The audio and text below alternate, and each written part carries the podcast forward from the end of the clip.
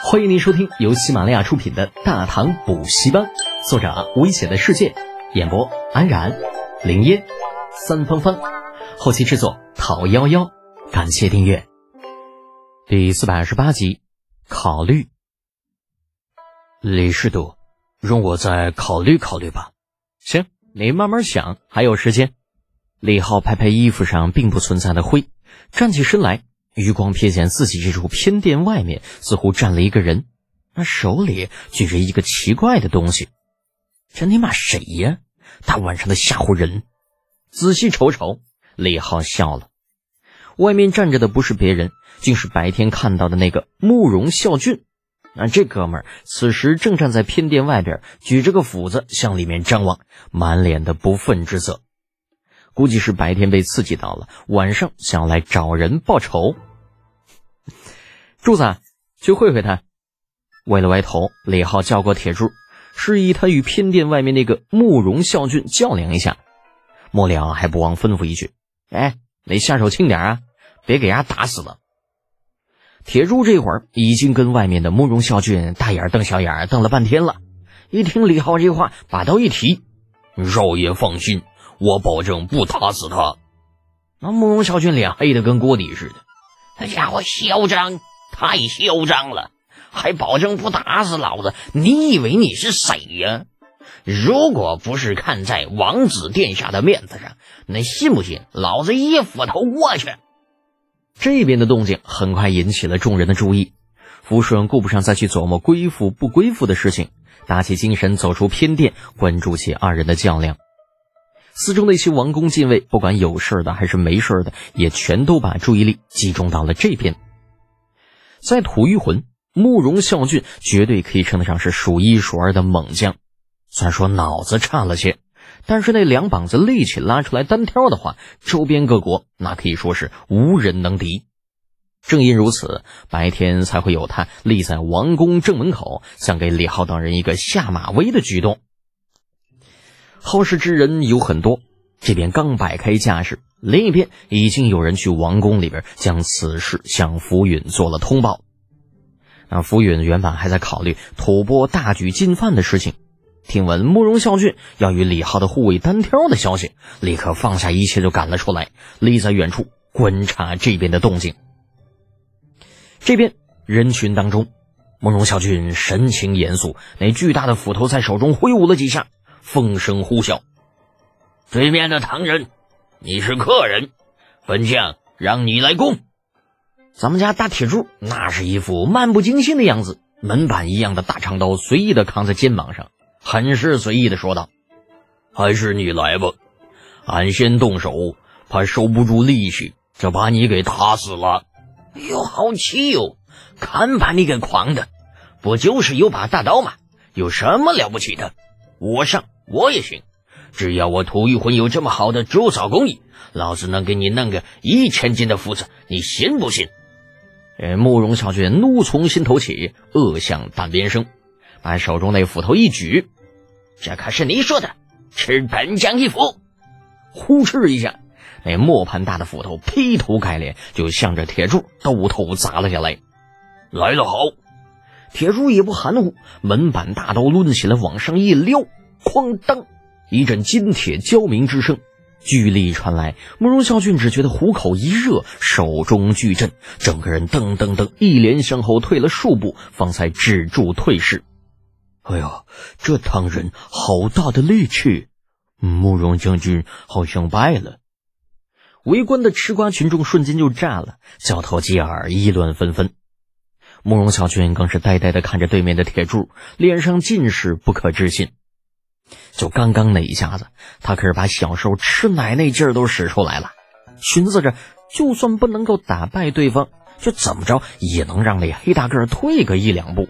可结果倒好，人家那脚底下就跟生了根似的，连半寸都没有移动，反倒是他自己差点被震得武器脱手。这不，不可能！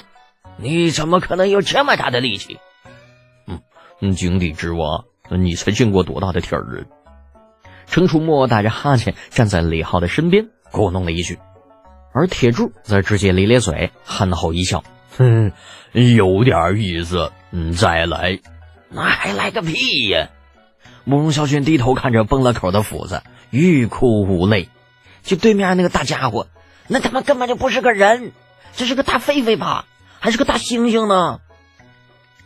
远处的福远看的是眉头直皱，目光落在偏殿门口的李浩身上。原本还打算是否将李浩给强留下来，当成谈判的资本，现在看来有必要重新考虑了。李浩感觉到了福远的目光，抬头与他对视一眼，嘴角微微翘起。他不是没担心过福允会在王宫里把自己给弄死，否则也不会一直将铁柱和席君买带在身边。不过这会儿铁柱一击之下，将吐玉魂的战力第一的慕容孝俊给顶了回去。啊，估计浮云应该是不会再有这样的打算了。想着，李浩分开众人，向浮云的方向走去。话说。小国就是小国，这玩意儿都是行宫。但浮云在嘎海城的行宫，跟李二在洛阳的行宫相比，那差的可不是一点半点儿。这场较量如果放在洛阳宫，站在正殿门口，那绝皮是看不清偏殿那里的情况的。当然，你除非拿上个望远镜，否则你连个模糊的人影都看不清楚。不消片刻，李浩行至浮云面前，拱拱手道。国主好生清闲，怎有心思看下属打架？李德简，你到底是什么意思？福允与李浩对视片刻，沉声道：“莫非是弃我图玉魂无人？”李浩耸耸肩膀：“国主啊，你要这么说，那咱就没什么可聊的了。告辞。”说完，转身就走。牛什么牛啊？也不看看都什么时候了。吐蕃在北面大军压境啊，西域那边要不了多久也会重兵云集。那吐玉魂眼下已成众矢之的，还牛皮哄哄的，那回头看你怎么死的？浮云也没有想到李浩这么刚，一言不合转身就走，上前一步将他拉住：“等等，李德简，你就不怕我现在就让人杀了你？怕呀！不过若真是那样的话，哼。”那就等着被灭族吧。李浩停下脚步，转头微微一笑。浮云听完，冷笑一声：“哼，笑话！就好像我不杀你，大唐能放过我一样。不一样的，你不动我，最多吐玉魂也就是损失一点牛羊战马啥的。